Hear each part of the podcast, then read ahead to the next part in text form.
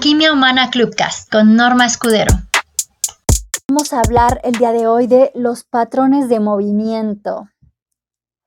Y esto hace algunos años cuando empecé a entrar en este fascinante mundo del movimiento y cómo se conecta esta parte del desarrollo humano y el desarrollo psicosexual, pero también eh, nuestras interacciones y todo lo que vamos construyendo a partir del movimiento. una de las cosas que me pareció mucho más interesantes es que desde antes de nacer cada uno de nosotros ya tiene un patrón particular de movimiento.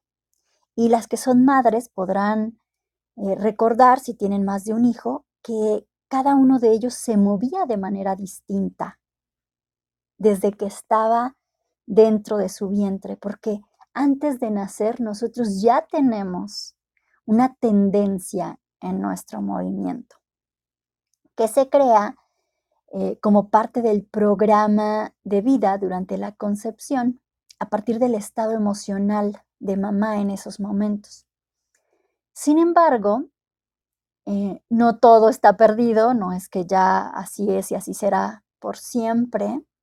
Sí nos da una marcada tendencia, pero se puede ir modificando y reconfigurando a partir de la memoria emocional. Y podemos irlo actualizando con base en lo que deseamos generar. Esto nos permite aprender a transformar la atención en circulación y movimiento, que es algo de, lo que se habla mucho también en el Qigong. En la antigua China, el Qigong eh, ya hacía esto de ir transformando el movimiento, pero en realidad la paneuritmia, la euritmia y las danzas circulares de muchos pueblos ya trabajaban con esto porque es importante cómo vamos aprendiendo a balancear nuestro movimiento como individuos, pero también el movimiento puede facilitarnos generar sinergias colectivas. Y aunque no es el tema de este pilar lo colectivo, hablaremos de ello más adelante en los siguientes pilares, es muy importante porque a partir de esa armonía que voy creando en mí, puedo ir generando resonancia en el ambiente colectivo y empezando también a aportar algo distinto al movimiento que tenemos de manera conjunta. Y se vuelve algo impresionante. Se usa mucho en, la danza terapéutica, en Em, en la biodanza y en diferentes corrientes que hay en torno a esto. Pero bueno, eh, con el tiempo han surgido muchísimas corrientes, en muchas culturas se utiliza esta parte del movimiento, eh, también se usa la música, el sonido, todo esto como va teniendo una repercusión sobre nuestro cuerpo y muy especialmente sobre nuestro sistema nervioso. Así han surgido, como les decía, múltiples corrientes terapéuticas asociadas a, esto el movimiento y esto de lo que voy a hablarles hoy, que son los patrones de movimiento, tiene que ver con los estudios de una psiquiatra infantil, una psiquiatra pediátrica llamada Judith Kestenberg, quien por allá de los años 50 crea esto que es conocido como los, el perfil de movimiento de Kestenberg o Kestenberg Movement Profile. A partir de una serie de estudios donde fue estudiando justamente cómo el movimiento se va ajustando a lo largo del desarrollo psicosexual, pero también nos permite, y por allá de los años 90, del principio de los 90, se estudió a partir de esta teoría de Judith, cómo esto también podía ser usado por los adultos para aprender a regular la tensión, a manejar el estrés. Y es un poco más en lo que vamos a entrar hoy. Les voy a hablar un poquito de, de las etapas que ella habla en la primera infancia, pero más importante que, que, en los niños, nosotros pues vamos a estarnos centrando en cómo los adultos podemos aprovechar esto para tener una vida mucho más balanceada. A partir de este aprender a trabajar con nuestro cuerpo y los mecanismos que ya él tiene de por sí instalados. Entonces, ella descubrió que tenemos dos patrones de movimiento principalmente, o digamos que así le fue dando orden y lo fue estructurando en sus investigaciones. Y existe algo que ella llamó libidinal y el otro fue llamado como sádico. Obviamente al ser psiquiatra, pues esto tiene una gran carga del trabajo de em, Sigmund Freud, pero especialmente de Anna Freud, quien se especializó en el desarrollo infantil a partir del trabajo realizado por su padre. Entonces, el movimiento libidinal tiene que ver con la entrega, con la relajación, con la afectividad, con la calma, con la conexión, con el afecto, con la sutileza, con esos límites poco marcados o, sutiles, muy diluidos, que nos permiten, pues justamente, conectarnos, establecer vínculos afectivos. Todo esto tiene que ver con el movimiento libidinal. Y tenemos el otro patrón, que es el sádico, donde hay movimientos más de lucha, más de tensión, que tiene que ver más con procesos cognitivos, con agitación, con separación, con protección, con la agresión, con marcar límites, con eh, estos movimientos más toscos. Entonces, tenemos estos dos polos, de alguna manera, pero que en realidad, como todos los polos, hacen la integralidad del conjunto y es en su conjunto que nos dan el balance porque, como iremos viendo en el desarrollo de los ritmos, que cada uno nos da una aportación para ese balance. Mientras que en el libidinal encuentro relajación, en la tensión del sádico es que puedo tener concentración. Entonces, mientras que uno amplifica mi visión, el otro la concentra. Y es a partir de la interacción de ellos que puedo tener un desarrollo mucho más integral, mucho más completo. Todos tenemos los dos patrones con una tendencia predominante en uno de ellos.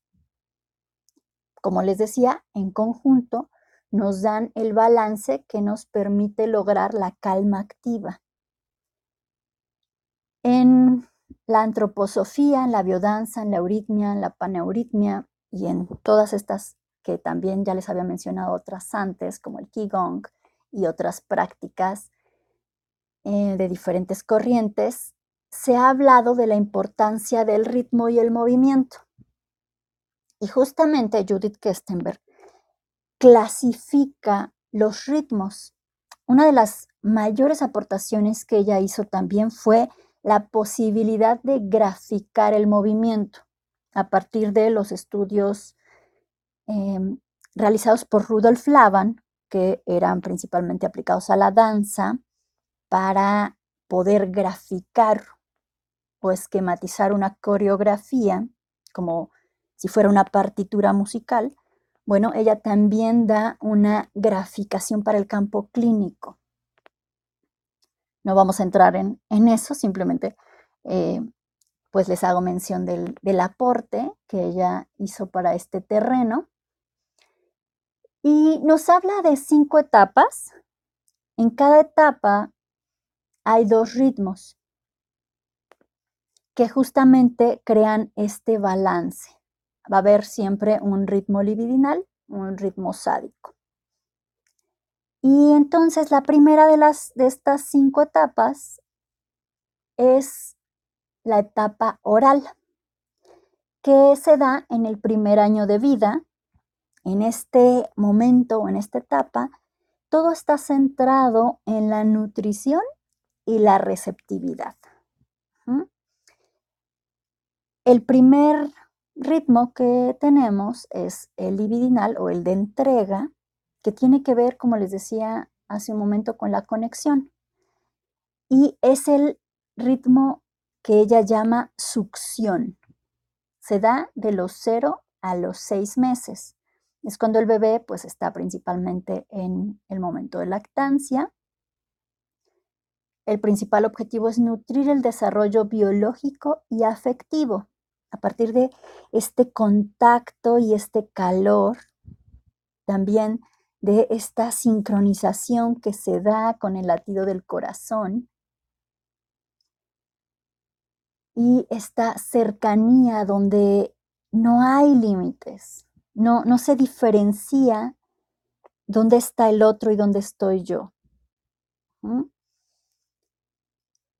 Este ritmo nos ayuda a construir seguridad, confianza, conexión y vinculación. Los adultos también tenemos esos momentos nutricios de afecto y justamente nos ayudan a conectar.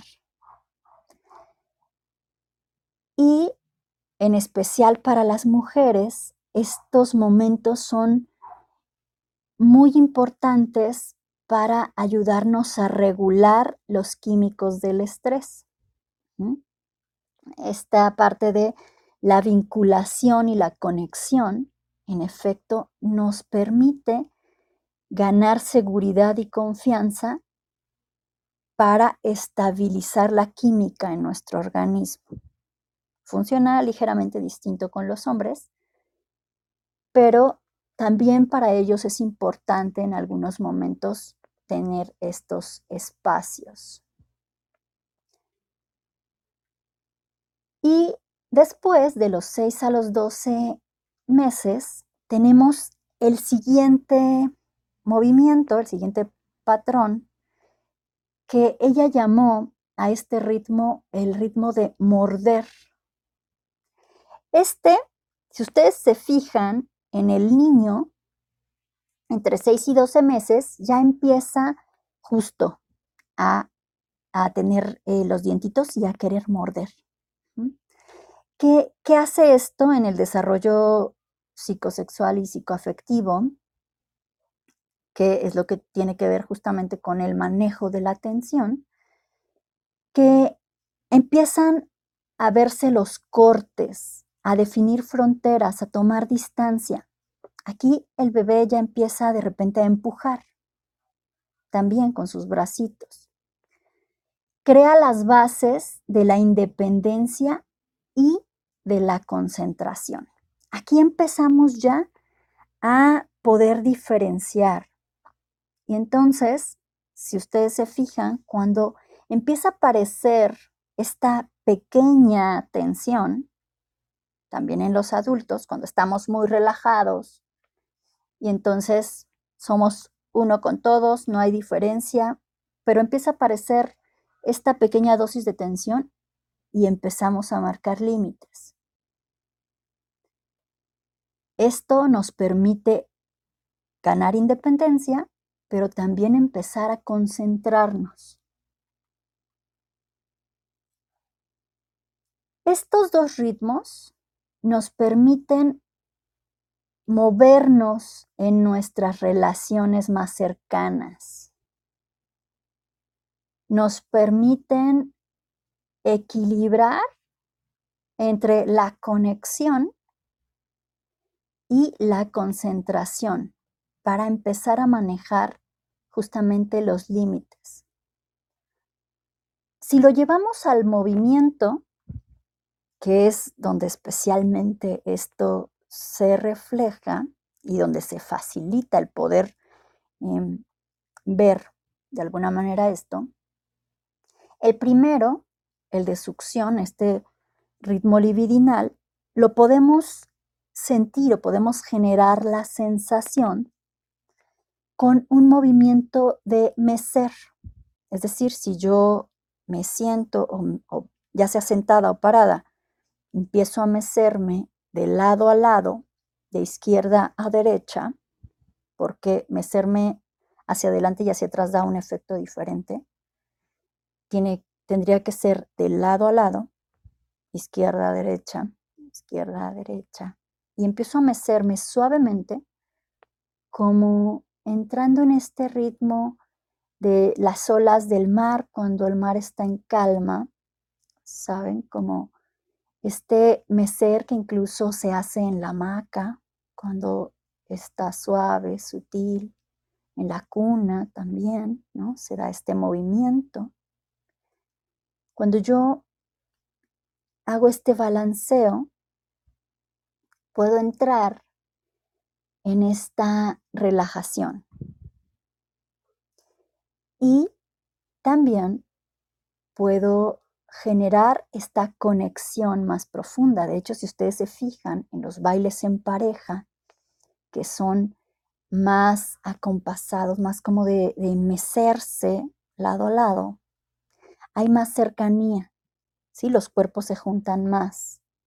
Y entonces se da una conexión diferente entre las personas. Los límites se diluyen en este balanceo. En cambio, cuando voy al otro movimiento, más de morder, la sensación es distinta en estos ritmos más em, que empiezan a ser eh, como golpecitos, como, como golpes. No sé, bueno, en sus países quizá también el punchis punchis, ¿no? La música electrónica, e, esos movimientos que son como pequeños golpes. Si ustedes se fijan, hay más distancia. Las personas empiezan a separarse y empieza cada uno a estar en su propio mundo. Los límites empiezan a volverse más marcados entre unos y otros. Y eso también se genera a partir del movimiento.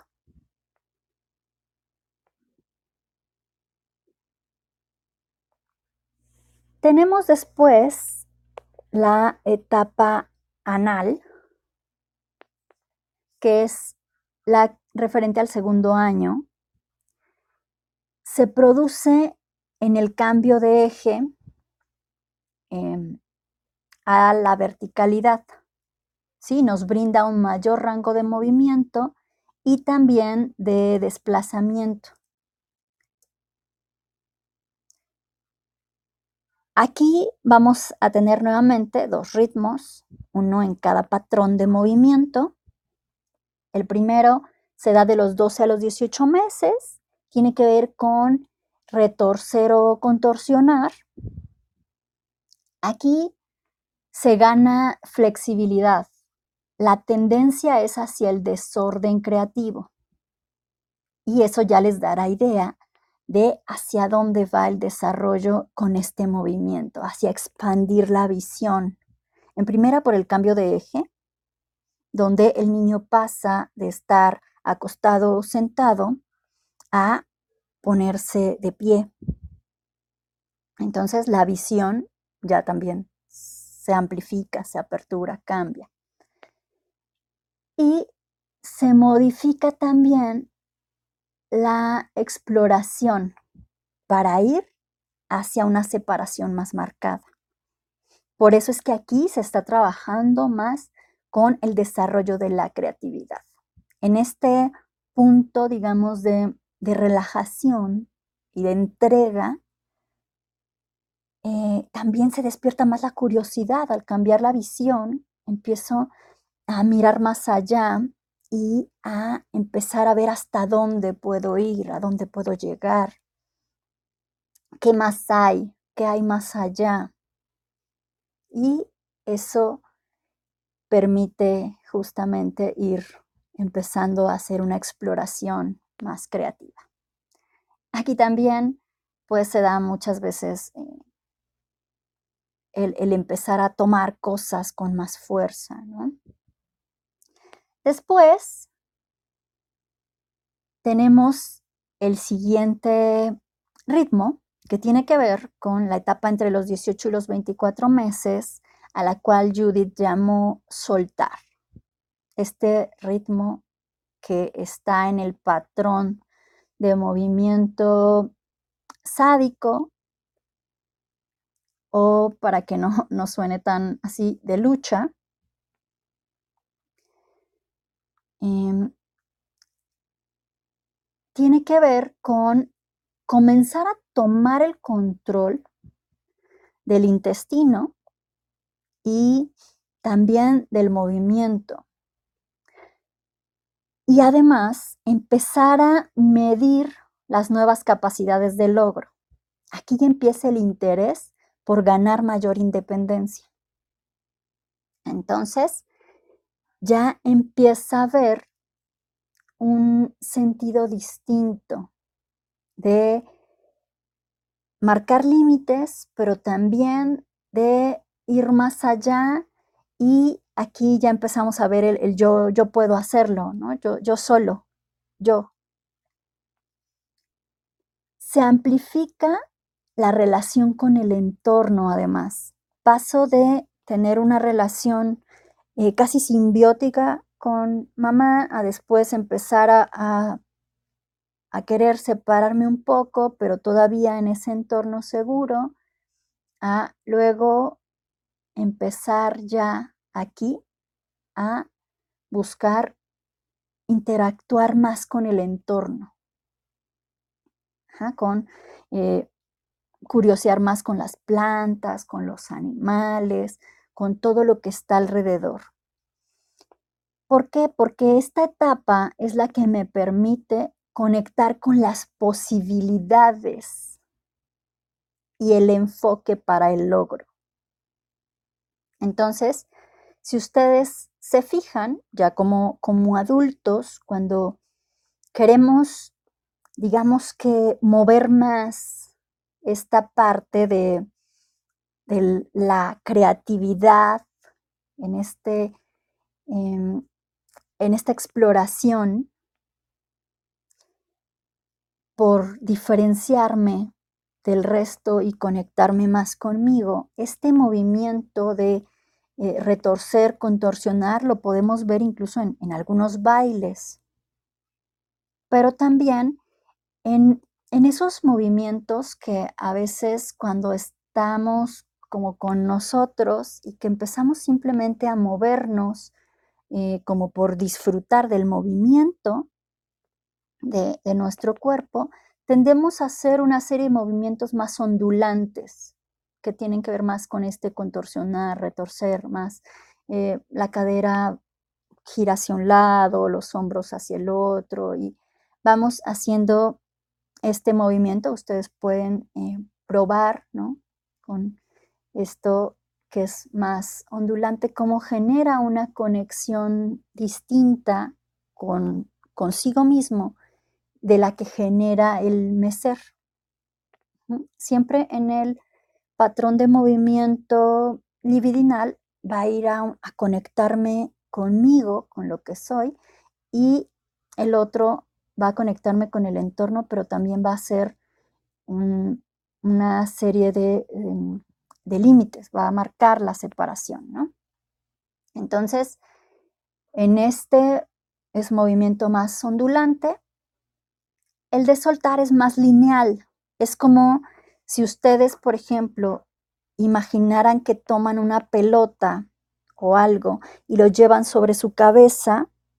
Aquí inhalas, lo llevas sobre tu cabeza y al exhalar sueltas el aire por la boca y sueltas eso que tienes sobre tu cabeza como si lo, lo aventaras, lo sueltas simplemente, como si lo dejaras caer, como los pequeños hacen con las llaves y con muchos objetos en esta etapa, ¿no? Lo, tomas sobre la cabeza, lo sueltas, o lo tomas, lo alzas y lo sueltas. Ese movimiento también genera una sensación en, el cuerpo. No sé hasta aquí si, eh, si tienen alguna duda, alguna pregunta, pueden hacerla en el chat o pueden también subir acá conmigo al escenario. Quien guste, adelante, bienvenidas. Bienvenida Andrea, cuéntame, ¿tienes alguna pregunta, comentario? Buenos días, Normita. Muchísimas gracias por este tema tan interesante. Em, en realidad, eh, me surge una pregunta y es acerca de, este tema de, los límites que se van marcando en, los niños, porque me genera mucha inquietud. Eh, yo estoy, yo, yo acabo de, ser tía, entonces por eso me interesa mucho el tema. Y pues también para, para esta cultura importante, esta cultura general que se vuelve cultura importante. Entonces, cuando hablabas de, de esta etapa anal, eh, tú mencionabas acerca de comenzar a soltar de los 18 a los 24 meses, hablamos de los dos años de vida. Entonces, ¿cómo se maneja ese equilibrio mm, para, para saber hasta dónde, pues en una etapa tan pequeña de un niño tan pequeño, pues eh, digamos, hay ciertos temores, ciertas cuestiones que uno puede traer aprendidas de, de, que es demasiado pequeño un niño. Entonces me gustaría saber cómo se maneja eh, este tema de soltar o del equilibrio. Y esto obviamente lo podemos extrapolar a, nuestro propio conocimiento ya de, adultos, pues por una cuestión de descubrimiento de, ese espacio que, que, ya tenemos recorrido. Muchísimas gracias por el tema, Norma. Está muy interesante. Sí, mira, en el caso de los niños, esto de hecho, el, sábado pasado con el, eh, trabajo con un, grupo de adultas, por supuesto, em, y, y, les decía, no es que esto con los niños pasa de manera natural, no es que al niño le dicen, ya tienes 18 meses, ya es momento de que empieces a garabatear y a lanzar cosas, ya, ya, es momento de que empieces a marcar límites y a, y a soltar. No, la verdad es que es parte de nuestro programa, digamos. Eh, esto simplemente Judith lo que hizo fue organizar la información a partir de la observación de un gran número de niños y los patrones comunes, pues los sistematizó, ¿no? Para facilitarnos la comprensión. Entonces, con el niño, aquí mucho del trabajo muchas veces es en el adulto. Y, déjenme contarles brevemente, yo cuando empecé a, a meterme en este mundo de la terapia, a formarme como terapeuta, yo quería trabajar con niños. A mí siempre me han gustado mucho los niños y cuando yo eh, estudié la preparatoria, estudié en una preparatoria normalista, entonces pues ya tenía como una marcada tendencia hacia el campo pedagógico y eh, estaba muy metida como en, esta parte del preescolar y, el juego y estas cosas. Después al estudiar mi carrera, pues empiezo a meterme también en, este rollo de, de la comunicación, pero especialmente en los niños. Después me di cuenta que en realidad todos los temas de lo que acontece con los niños vienen de los adultos de su entorno. Y fue ahí que hice el viraje a cambiar a trabajar con los adultos. Y la verdad es que la mayor parte de los adultos con los que trabajo tienen niños pequeños en su entorno o bajo su cuidado, ¿no? Incluso los directivos con los que trabajo, la mayoría de ellos tienen eh, niños menores de, de 12, 13 años, la mayoría de ellos. Entonces, bueno, em, aquí lo, lo interesante es cómo yo adulto uso esto del movimiento para calmar mi propia tensión, para poder manejar lo que ocurre en mí y entonces facilitar que el niño se desarrolle sin, no sin mi intervención, más bien con mi acompañamiento, pero sin que yo lo esté limitando. Por ejemplo, con esto, este, este movimiento en particular de soltar, como el niño tiende a lanzar cosas, los adultos tendemos a decirle, no lo avientes, no lo hagas, no, no, no. Y lo que está haciendo el niño en, este en esta repetición es grabar una memoria en su cuerpo que después le va a ayudar a soltar las cosas, a que emocionalmente no se quede con todo ahí atrapado. Lo que pasa es que lo está haciendo a lo que él tiene en este momento, que es su biología. Su cerebro todavía sigue desarrollándose y aquí, por eso, esto tiene que ver con el, desarrollo psicoemocional, también marcadamente con el desarrollo psicosexual, pero es como se va apalancando desde lo biológico, que es lo que hay en esta etapa, a lo que después va a generar una, una estructura emocional.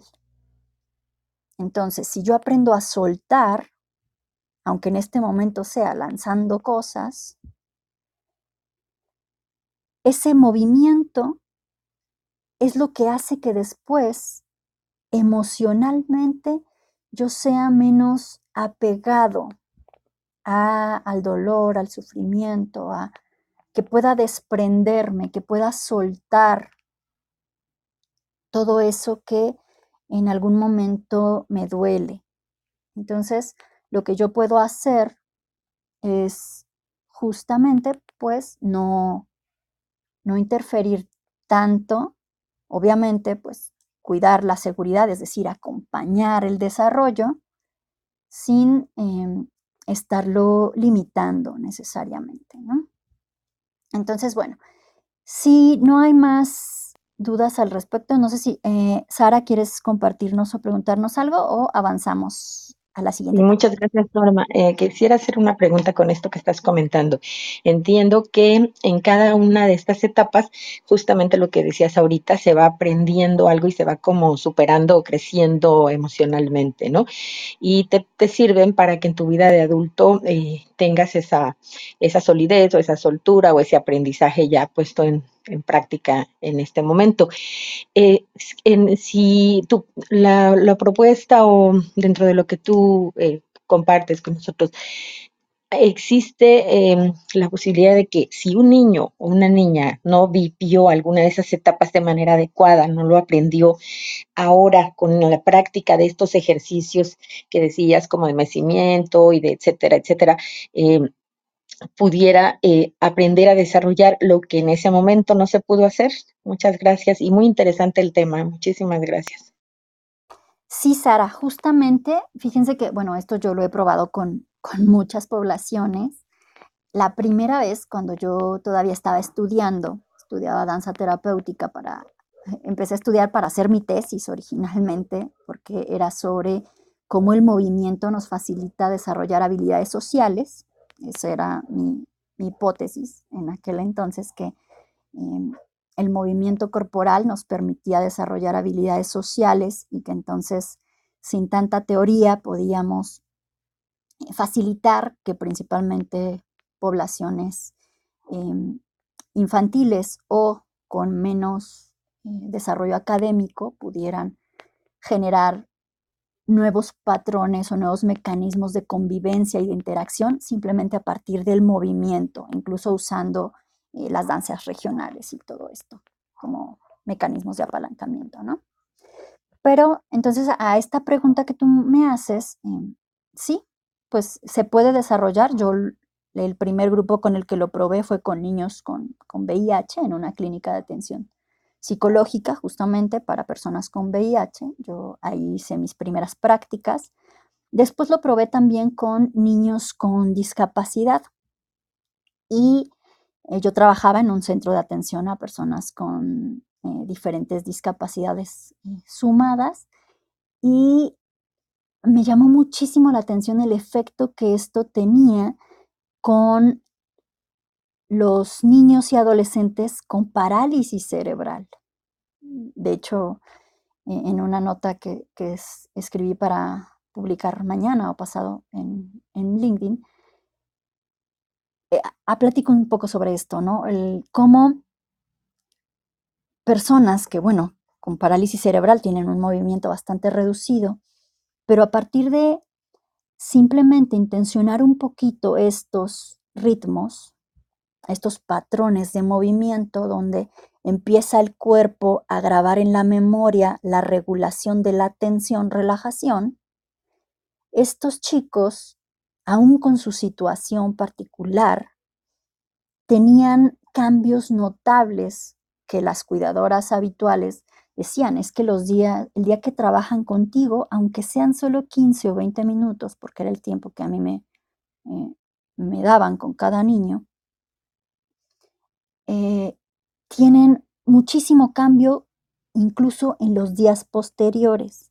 Su rango de movimiento es mayor, su estado de ánimo, eh, comen mejor, hacen menos berrinches, no tienen menos eh, crisis como de enojo.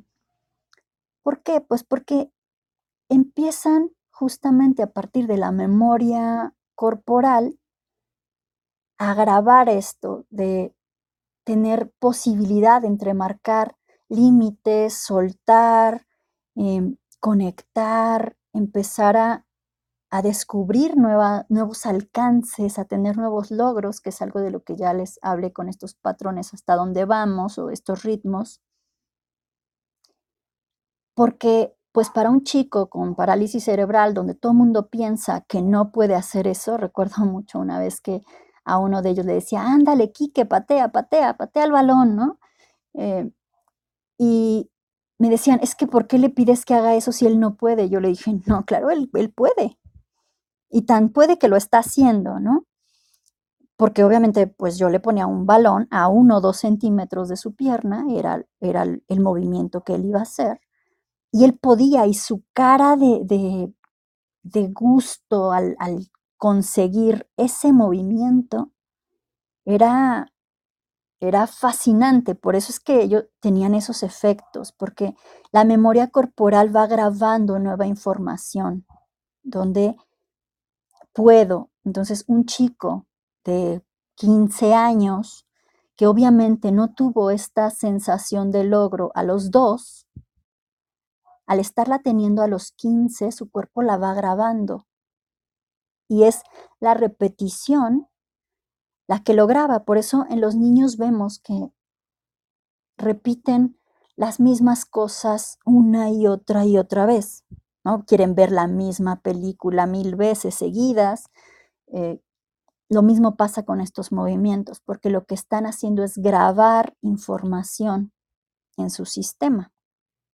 Entonces, se puede hacer, si no se hizo a los dos, se puede hacer incluso a los 30, si, si tú todavía no aprendiste a soltar, todavía eres muy aprensivo emocionalmente, a partir del movimiento tú puedes empezar a trabajar con esto así tengas 60 años.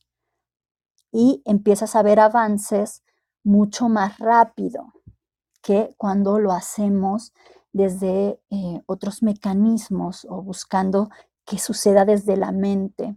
Siempre el cuerpo nos permite tener avances mucho más rápido. Por eso eh, muchas veces es como tú en 10 minutos, en menos de 10 minutos puedes cambiar tu estado desde tu cuerpo. Desde la mente toma más tiempo y a veces eh, no se consigue. Pero desde el cuerpo, en cuestión de minutos, tú puedes hacer un cambio eh, drástico, significativo y que además sea duradero porque se graba en la memoria del cuerpo y es más fácil reconectar con él porque está cada vez más en el inconsciente. Entonces eh, se vuelve un mecanismo muchas veces incluso más automático, se vuelve em, pues algo que, que, empieza a entrar ya como de manera autónoma, ¿no? Entonces, bueno, pues, eh, Olguita, no sé si querías hacer eh, nuevamente tu pregunta, a ver si ahora nos coopera. Bueno, tuve que salir y volver a entrar porque la verdad que la aplicación me estaba jugando como a veces a ti te hace. No sé si ahora sí me escuchan. Perfecto. Bueno, no, eh, yo estaba viendo acerca del ejercicio que hicimos ahorita de, de, que los niños se colocaban las cosas en la cabeza y las dejaban caer y se vino a mi mente este ejercicio que a veces se hace en los gimnasios que es también colocarse eh, una, una, pelota muy grande, pero en los hombros y dejarla caer hacia atrás. Y de pronto dije, estos ejercicios, o sea, son inventados o simplemente o también eh, están tratando de, llevar como este, este tema que tú nos estás eh, tratando en este momento? Pues mm, en Pilates y en varios, em, eh, en varias corrientes de, acondicionamiento físico, se usa esto que, que, yo les estoy hablando, porque mucho viene de la danza y de cómo grabas patrones en el cuerpo y en la memoria muscular. Entonces, justamente es la repetición de un cierto movimiento que va generando mm, eh, tanto rupturas en los músculos, que es lo que se busca en el gimnasio para, para ir haciendo como esta forma, ¿no? más atlética y demás, pero también como esta memoria que va justamente haciendo este equilibrio entre la tensión y la relajación, que es lo que va a hacer que el músculo se desarrolle diferente. Entonces sí, sí tienen muchas veces bases en, esta parte. Y bueno, si les parece bien, vamos a ir entonces a nuestro siguiente em, etapa porque todavía nos quedan tres y ya vamos casi al final de nuestro tiempo designado para esta sala. Vamos a tener que hacer otra vez una segunda parte del tema al parecer. Pero bueno, si les parece interesante, no importa que nos alarguemos un poco. Ok, la siguiente etapa tiene que ver con el tercer año de vida y Judith la llamó uretral. Aquí se gana autonomía para avanzar. Retroceder o parar a voluntad. Aquí justamente pues es, es la etapa en la que voy ganando un mayor dominio de mi persona. Y tiene también dos ritmos. El primero en el patrón libidinal o de entrega es correr o deslizar y se da después de los 24 meses y antes de los 30. Em, aquí hay mayor relajación y menos estructura. Se, es, aquí es cuando el niño se deja correr sin saber parar eh, es cuando corre, corre, corre, corre y muchas veces eh, para parar o se deja caer o choca con algo, porque todavía no sabe regular la velocidad y entonces eh, o, topa o se deja caer.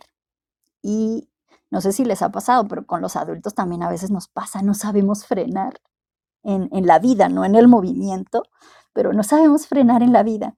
Y entonces nos encarreramos y para frenarnos o tenemos que topar o dejarnos caer. Bueno, pues con los niños esto pasa en el movimiento, ¿no? Corre, corre, corre, corre. Y cuando quiere parar, o se deja caer o choca con algo. Entonces, aquí también a partir de movimiento podemos modificar esto para aprender a autorregularme y poder bajar, incrementar velocidad, eh, frenar y hacer todo esto sin que tenga que correr el riesgo de lastimarme. Después tenemos el siguiente ritmo que entraría en el patrón de el sádico o de lucha. Y ese tiene que empezar, bueno, tiene que ver justo, y su nombre es así, empezar, parar. Es justamente este cómo aprendo a arrancar, pero también a, a, frenarme. Es después de los 30 meses que se presenta, o la segunda mitad del tercer año de vida, donde el niño aprende a detener su orina y también a detenerse a sí mismo sin chocar ni caer. Es cuando aprende, ahora sí, a regular su impulso. Y aquí, bueno, pues también cuando somos adultos, tiene que ver con poder regular el flujo de las cosas en nuestra vida y el impulso que tomamos para poder tomar decisiones. Este, movimiento tiene que ver mucho con la toma de decisiones, con el poder elegir incluso de entre distintos intereses, con poder jerarquizar o priorizar cosas. Cuando nos cuesta priorizar o jerarquizar este, este movimiento de empezar, parar, me ayuda a poder ir modificando esto. Em, en esta etapa, pues hay una relación mayor con la vida, con, con todo lo que me rodea, como pueden ir viendo, se va expandiendo, ¿no? Se va amplificando la visión, la interacción a partir del movimiento ¿Cómo lo puedo ejercitar o llevar estos dos movimientos a mi vida para que empiece a balancear esto entre el poder tomar impulso y tomar decisiones para hacer altos o incluso decir no y poder seleccionar sí, no, lo tomo, no lo tomo. Bueno, pues uno tiene que ver con el movimiento libre y desmedido, es decir, un poco moverme tan libre y locamente como me sea posible. Puedo tomar un espacio amplio y simplemente moverme por, por todos lados.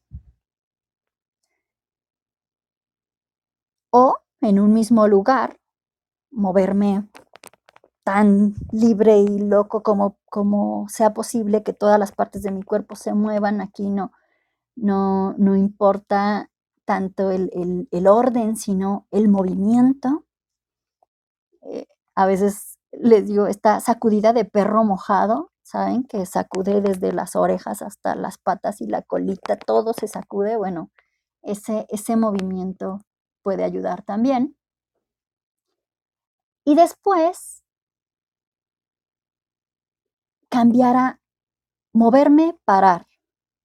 Empezar a elegir cuándo paro este movimiento loco y desenfrenado, que después voy a ir encauzando y direccionando para elegir una dirección hacia la cual voy a moverme y voy a llegar ahí y después me muevo hacia otra y llego ahí y me muevo hacia otra y empiezo a hacer elecciones y priorizar, tomar decisiones de la ruta que voy a seguir y hasta dónde y cómo voy a ir cambiando. Esto desde el movimiento permite ir también incorporando em, nuevas memorias, les decía, en, los, en la memoria muscular, pero también empieza a desarrollar en el inconsciente habilidades psicológicas que van a darme fortaleza en mi estructura emocional y especialmente sobre lo que tiene que ver con ganar autoridad sobre mi estado y empezar a manejar la tensión y la relajación que se genera en mi organismo y cómo la voy yo autorregulando o modificando a voluntad. Así que esto es lo que justamente me permite ir encontrando el balance o generando un equilibrio. Les decía, estos principios están presentes incluso en el tai chi, en el qigong, en todas estas prácticas milenarias que tienen que ver con el flujo del movimiento corporal. Y bueno, pues eh, creo que ya, ya no vamos a tener tiempo de entrar en los siguientes dos.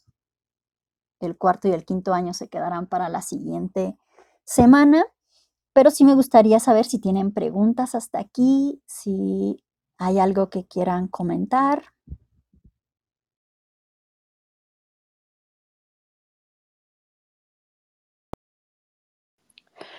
Hola Normita, Andrea, este, gracias a todos por estar. Fíjate que justo lo que estás diciendo, llegó a mi madre unos videos de unas técnicas de movimiento para sanar y mm, los vi, pero no les presté como la debida importancia y ahora que tú nos estás comentando todo esto y el porqué de esos movimientos, de las repeticiones y demás, me hace total sentido. Y entonces esos videos llegaron a mi madre por referencia de una persona que estaba muy mal, que no podía pararse. Entonces, ahora, hasta ahora, después de dos años casi, digo, wow, o sea, realmente nos llegó a nuestras manos un material de oro. Pero antes de ello, qué importante es, es ser consciente de los movimientos que nosotros hacemos.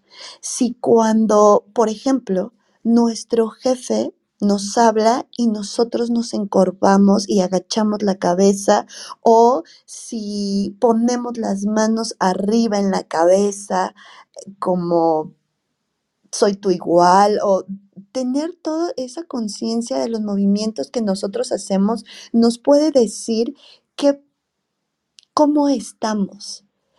E inconscientemente todos esos movimientos que hacemos, ¿por qué los hacemos? Si es inseguridad, si es em, pues una, un trauma de sentir agresión o de sentirme inferior o de ocultarme o de protegerme y tú como líder poder leer todos esos movimientos y tratar de ayudar y hacer estas este tipo de dinámicas con tu equipo de trabajo para que lo lleves eh, todos hacia la dirección de productividad que tú quieres, wow, creo que es una herramienta que muy pocas veces se usa, pero que es súper poderosa y puede hacer el cambio en tu equipo de trabajo. A ver, Normita, dime si, si dije sandeces o no. no, no, no, para nada, totalmente. De hecho, miren, eh, esto yo lo he probado con muchas poblaciones. Eh, les decía, bueno, yo empecé con esto como en el 2005, ya desde antes lo estudiaba, pero a ponerlo en práctica, eh, digamos, lo había estudiado teóricamente como desde el 2000, bueno, desde antes que practiqué danza, pero, pero ya metiéndome más en, cómo influye el movimiento en, en, el desarrollo de habilidades y, la interacción humana, eh, más por, por el 2000-2001. ¿no? O sea, ya tiene un rato, pero lo que he visto con esto en diferentes contextos, con poblaciones tanto de niños como de adolescentes, como de adultos, eh, líderes religiosos, eh, gente de empresas, es que cuando tú haces este trabajo desde el cuerpo, de hecho con los militares eh, fue impresionante, cuando trabajé con, con militares de las 52 regiones del país, y había pues de todos los cargos, desde generales, coroneles, capitanes y todos estaban revueltos. Em, con ellos fue muy impresionante hasta para ellos el cambio que hubo en su interacción simplemente a partir de algo que parecía un juego de movimiento corporal. De hecho, por eso es que el detox organizacional que yo planteo como, como primer paso para cualquier programa de bienestar en una organización tiene que ver con, con esto, trabajar con el cuerpo y desde el cuerpo, porque desde ahí es mucho más fácil modificar patrones de interacción. Lo he visto con comunidades que tienen violencia, con comunidades en conflictos con la ley, con comunidades en, después de un desastre, ¿no? Eh, trabajé con cuando el tornado en el norte del país, con huracanes, con el terremoto, con diferentes situaciones. Y siempre a partir de este darle oportunidad al cuerpo de liberarse, de sacar la tensión del sistema nervioso y reincorporar nueva información, es mucho más fácil modificar la interacción. De hecho, tenemos mecanismos que hacemos de manera inconsciente, eh, súper automáticos, que, tienen que ver con este, esta necesidad de regulación. Nuestro movimiento siempre nos habla de una necesidad. Y les voy a contar un par simplemente para no alargarnos tanto y ir cerrando nuestra sala. El primero, seguramente ustedes han visto a alguien llevarse la mano a la frente como diciendo, ay Dios mío, ¿no? Cuando está muy tenso y se lleva la mano a la frente. Ahí lo que estás haciendo es de manera inconsciente modificar, em, estás estimulando puntos neurovasculares pero estás modificando la oxigenación de tu cerebro para pensar con mayor claridad. Y no es que lo hagas de manera consciente, pero ese llevarnos a la mano, de hecho, hay un ejercicio que, que no lo diseñé yo, lo, lo diseñaron para una técnica que se conoce como medicina energética, que yo aprendí de su creadora, Donna Iven, y simplemente pues pones la otra mano atrás, ya tienes una en la frente, en ese ay Dios mío, ya pones la otra atrás y presionas con las dos como si quisieras juntarlas.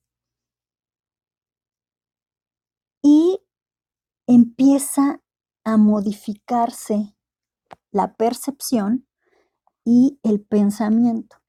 Entonces, es interesante cómo pasa eso. Hasta en las caricaturas a veces nos dan pistas. Si quienes tienen niños pequeños y han visto Winnie Pooh, cuando él quiere pensar, se hace con una manita como pensar, pensar, pensar y golpea en el centro de su frente. Cuando nosotros estamos estimulando ese punto, estamos liberando el canal del hígado. Es decir, estamos calmando esa necesidad de defenderme de una situación. Y al estar calmando eso, es como hay seguridad, estoy empezando a activar la confianza para que entonces pueda volver justamente a pensar, a pensar con mayor claridad. Y esto lo hacemos muchas veces de manera inconsciente. Así que, em, de alguna manera hay, una sabiduría en nosotros que va permitiendo que podamos autorregularnos. El asunto es que, pues como no lo tenemos consciente, tampoco nos apalancamos de ello. Y hacerlo consciente, por eso este programa de entrenamiento y conciencia para la gestión emocional del liderazgo, eh, al hacerlo consciente puedo empezar a utilizarlo primero conmigo y en los siguientes pilares iremos viendo que puedo usarlo también para mejorar el ambiente con mi equipo, porque según los estudios en una organización, la lealtad no se da hacia la empresa, se da siempre hacia el equipo.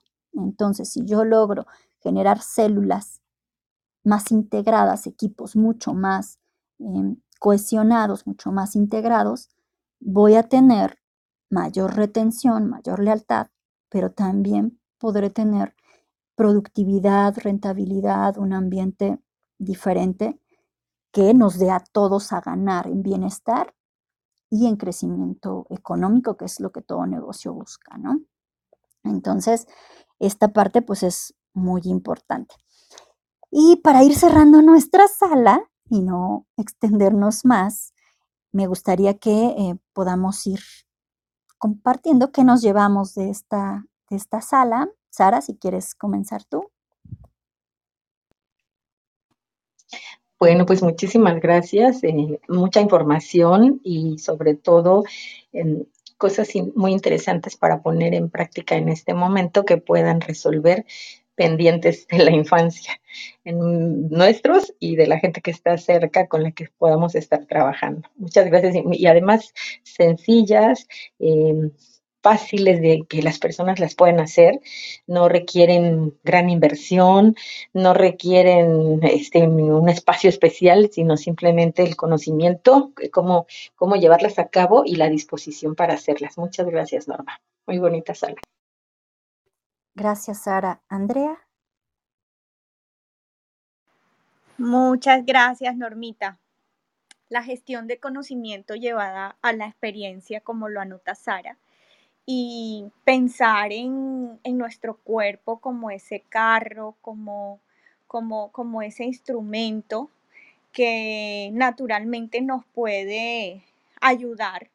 Entonces, comenzar por ahí y, también como buscar una, una, una alternativa en cosas que ya existían pero que no conocemos y apropiarlas porque está muy interesante este tema, Normita, lo estoy siguiendo por múltiples objetivos, pero la gestión del conocimiento llevada a la práctica es lo más interesante de todo esto. Un gran abrazo. Gracias. Em, déjenme responder una pregunta que veo acá en el chat, que Corazón nos pregunta si el ejercicio ayuda.